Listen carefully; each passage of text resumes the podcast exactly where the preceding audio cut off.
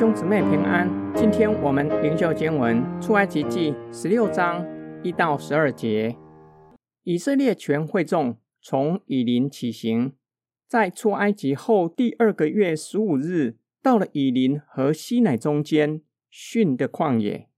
以色列全会众在旷野向摩西、亚伦发怨言，说：“巴不得我们早死在埃及地，耶和华的手下。”那时，我们坐在肉锅旁边，吃得饱足。你将我们领出来到这旷野，是要叫我们这全会众都饿死啊？耀华对摩西说：“我要将粮食从天降给你们，百姓可以出去，每天收每天的份。我好试验他们遵不遵我的法度。到第六天，他们要把所收进来的预备好了。”比每天所收的多一倍。摩西亚伦对以色列众人说：“到了晚上，你们要知道是耶和华将你们从埃及地领出来的。早晨，你们要看见耶和华的荣耀，因为耶和华听见你们向他所发的怨言了。我们算什么？你们竟向我们发怨言呢？”摩西又说：“耶和华晚上必给你们肉吃，早晨必给你们食物得饱。”因为你们向耶和华发的怨言，他都听见了。我们算什么？你们的怨言不是向我们发的，乃是向耶和华发的。摩西对亚伦说：“你告诉以色列全会众说，你们就近耶和华面前，因为他已经听见你们的怨言了。”亚伦正对以色列全会众说话的时候，他们向旷野观看，不料耶和华的荣光在云中显现。耶和华小玉摩西说：“我已经听见以色列人的怨言。你告诉他们说，到黄昏的时候，你们要吃肉；早晨必有食物得饱。你们就知道我是耶和华你们的神。”以色列人出埃及后第二个月中旬，以色列人来到逊的旷野，很有可能从埃及带出来的食物快吃完了。就像摩西和亚伦发怨言，他们想念在埃及坐在肉锅旁可以吃饱的生活。有学者认为，百姓的说辞放大了埃及生活的美好。身为奴隶，有机会时常吃肉吗？或许他们要表达的是，即使坐在肉锅旁，不能大口大口的吃肉，餐餐得温饱不成问题。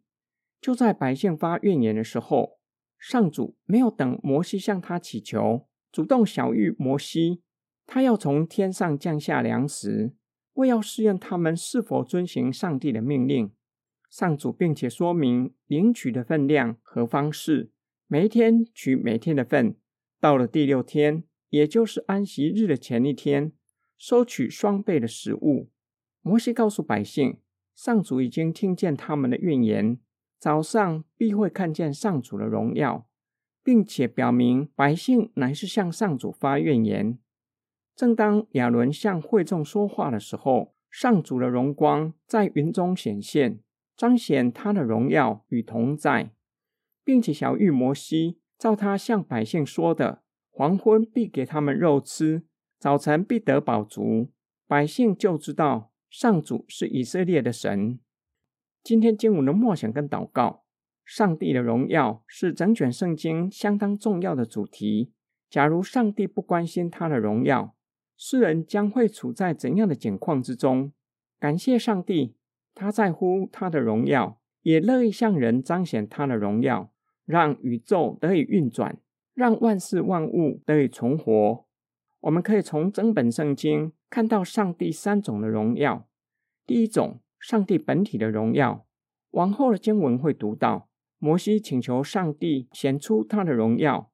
上帝表明有罪的人看见的，没有任何人可以存活。